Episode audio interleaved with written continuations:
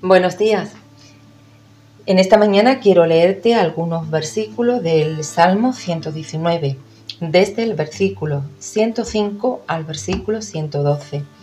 Y dice así, Lámpara es a mis pies tu palabra, y lumbrera a mi camino. Juré y ratifiqué que guardaré tus justos juicios. Afligido estoy en gran manera. Vivifícame, oh Jehová, conforme a tu palabra. Te ruego, oh Jehová, que te sean agradables los sacrificios voluntarios de mi boca y me enseñe tus juicios. Mi vida está de continuo en peligro, mas no me he olvidado de tu ley. Me pusieron lazo los impíos, pero yo no me desvié de tus mandamientos. Por heredad he tomado tus testimonios para siempre, porque son el gozo de mi corazón. Mi corazón incliné a cumplir tus estatutos de continuo hasta el fin. Necesitamos una lámpara para caminar si el lugar está demasiado oscuro para andar a simple vista. Necesitamos una lámpara o una linterna.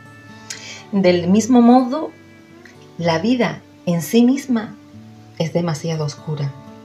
Es demasiado oscura como para andar con nuestra sabiduría seguro que nos perderemos o nos desorientaremos sin la iluminación de la palabra de Dios. Como te he leído en el versículo 105, la palabra te será una lámpara, pero será una lámpara solo si tú la sigues con toda tu disposición. Incluso cuando no te gusta lo que la palabra te está mostrando.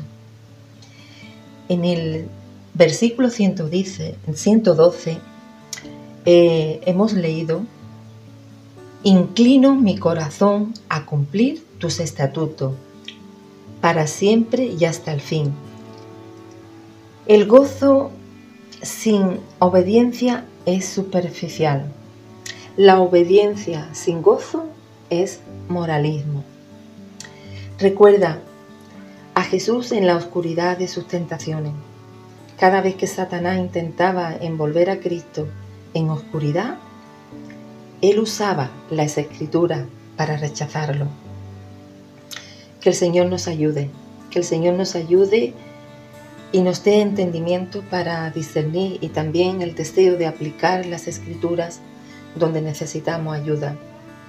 Inclinemos, inclinemos nuestros corazones para cumplir su palabra. Que Dios te bendiga.